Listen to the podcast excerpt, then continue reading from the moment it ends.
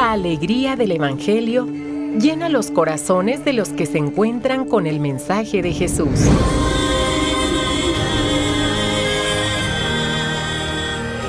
El Evangelio de hoy. El Evangelio de hoy. En voz de Monseñor Sigifredo Noriega Barceló. Escuchemos.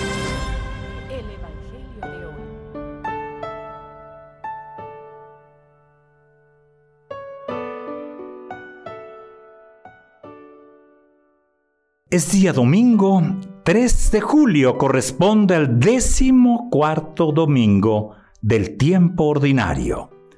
Ya con aroma a julio, mes de vacaciones para algunas personas. Escuchemos, yo haré correr la paz sobre ella como un río. Del libro del profeta Isaías.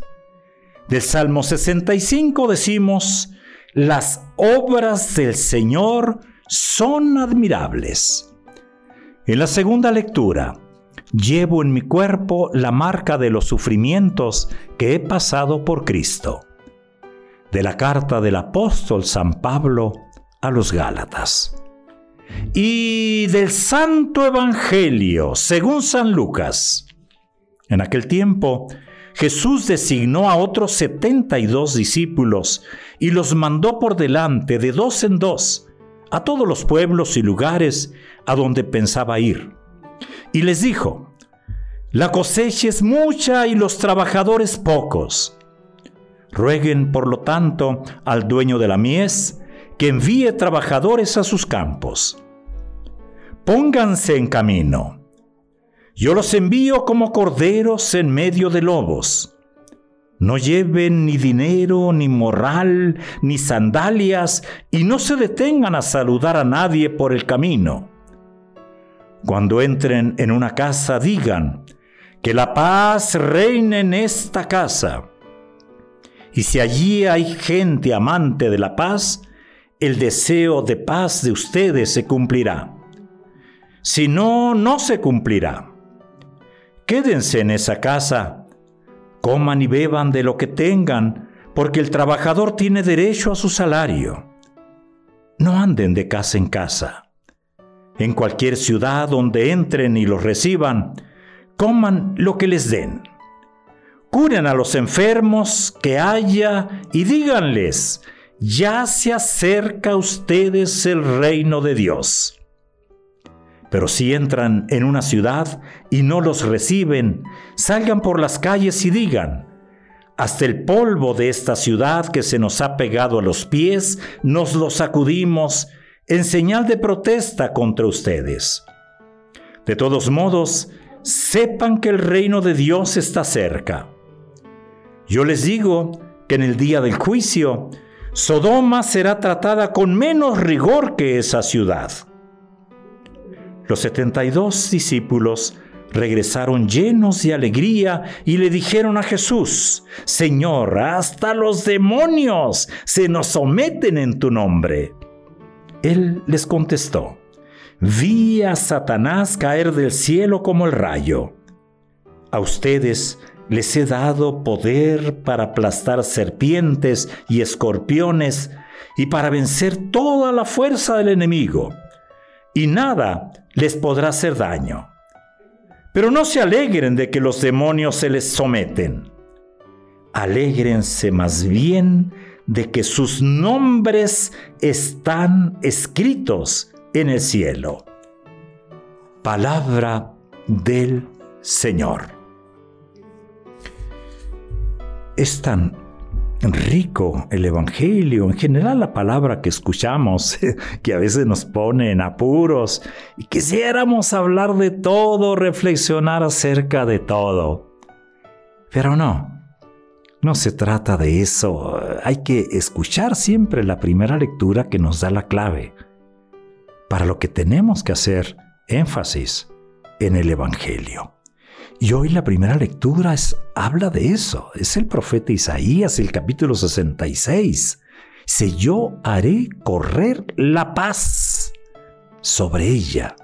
Se refiere a una ciudad. Sobre ella como un río. La paz. Permítanme interpretar y transmitir esta reflexión, interpretar el texto desde el ángulo de la paz. Mensajeros de paz, agentes de paz, misioneros de paz. ¿Por qué razón? Por lo que vivimos. No hay conferencia de prensa que no hagan esta pregunta. ¿Por qué la violencia? ¿Cuál es mi opinión personal? ¿Qué dice la iglesia? Siempre, siempre. Y ordinariamente se refiere a la violencia más aparatosa, ¿no? Pero hay muchas formas de violencia eh, que siguen ocupando los espacios hoy en los hogares, en las calles, en los centros de diversión, hasta en los estadios, en los medios, en las redes. Hay tantas, tantas violencias. Hay unas que son más publicitadas que otras. Y repito, no hay día de prensa que no se haga esta pregunta. Y a veces más profunda la pregunta, ¿cómo es posible que haya seres humanos que hacen negocio con el sufrimiento de los inocentes?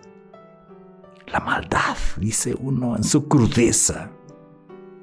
Por una parte, por otra parte, el coraje, la impotencia, la incertidumbre. No hallamos qué hacer. También nos preguntamos, eh, levantando la cabeza, ¿cuándo va a terminar todo esto? Las visitas que hago ordinariamente a los grupos, en las parroquias, no falta también la pregunta. Y, espera, se espera siempre una respuesta eh, eh, llena de esperanza. De momento, pues uno no sabe. Uno no sabe. Eh, y aprendo, yo trato de aprender mucho de lo que la gente comparte. Recuerdo una vez una señora dice, pues sí, ahí está, ¿qué tenemos que hacer? Pues luchar por la paz, ¿no? Que se termine la violencia asesina, sí, pero ¿cómo se va a terminar? Y recuerdo una vez que esta señora dijo, a través del perdón, a través de la paz misma. La paz es la que tiene que triunfar a través del perdón y el perdón tiene que construir la paz. Más o menos recuerdo que dijo esas palabras, ella lo dijo en dos palabras nada más, ¿eh? perdón y paz. Pues bien, hoy Jesús nos sorprende una vez más en el Evangelio que escuchamos y nos dice que tiene necesidad de colaboradores que tiene necesidad de gestores para la construcción de su reino. Y su reino es perdón y paz. No son suficientes los doce primeros apóstoles. Y, Lucas va llevando a Jesús, va llevándolo en ese viaje hasta que llega a Jerusalén. E, ese viaje que va a ser la escuela itinerante de los discípulos misioneros y hoy elige a otros 72 colaboradores. Él los instruye para qué? Para que hagan con urgencia y propiedad su servicio de perdón y de paz. Necesita Jesús esos colaboradores. Y la misión lo explica de ser austera, urgente, sanadora, curativa. Eh, el que es enviado debe estar convencido que el éxito de la misión no está en las fuerzas humanas, sino en la oración perseverante, en la entrega confiada. Las instrucciones que da Jesús a los enviados, eso significa misionero, los comprometen en la construcción de la paz. Llama la atención que el anuncio de la paz debe comenzar por la casa. Qué curioso, ¿eh? No los manda a los templos, los manda a la casa, ahí tiene que empezar. No los manda a los palacios, sino a la casa, a la casa, comenzar por la casa. Jesús apuesta por el espacio doméstico como un lugar cotidiano para la construcción de la auténtica paz. Y la razón es muy clara. ¿eh? La casa, el hogar, la familia es el espacio donde se forma y se acompaña a las personas sus valores, en sus convicciones fundamentales para la paz. Hijo, caray, y pensar que hay personas, que hay colectivos que quieren darle otra forma a la familia. Ojalá sea para bien, ojalá fuera para bien. Pero sí, sí, sí me hace pensar, sí me hace pensar que tanto estamos siendo constructores de paz en la casa. El discípulo, el enviado, el misionero, no tiene derecho a reaccionar de manera violenta, ni siquiera ante la negativa de recibir la paz. Queda descartada hasta la mínima violencia. Las instrucciones son contundentemente claras y actuales. Aplican también ¿eh? para nosotros hoy, discípulos, para nosotros, misioneros en el siglo XXI. Ojalá seamos eficientes constructores de paz. Ojalá pasáramos de ser espectadores quejumbrosos, pasáramos de ser a ser gestores, constructores de la paz, ahí en el espacio doméstico, ahí en todos los espacios donde interactuamos. El interés por el reino de Dios debe ser común, no de unos cuantos. Todo el que se dice creyente cristiano debe implicarse. No se trata de hacer ruido ¿eh? de vez en cuando, sino de crear una comunidad corresponsable para el progreso del reino de Dios, que es perdón, que es justicia, que es paz. Esas palabras que dijo la señora. Pues bien, es domingo, es primer domingo del mes de julio de este año.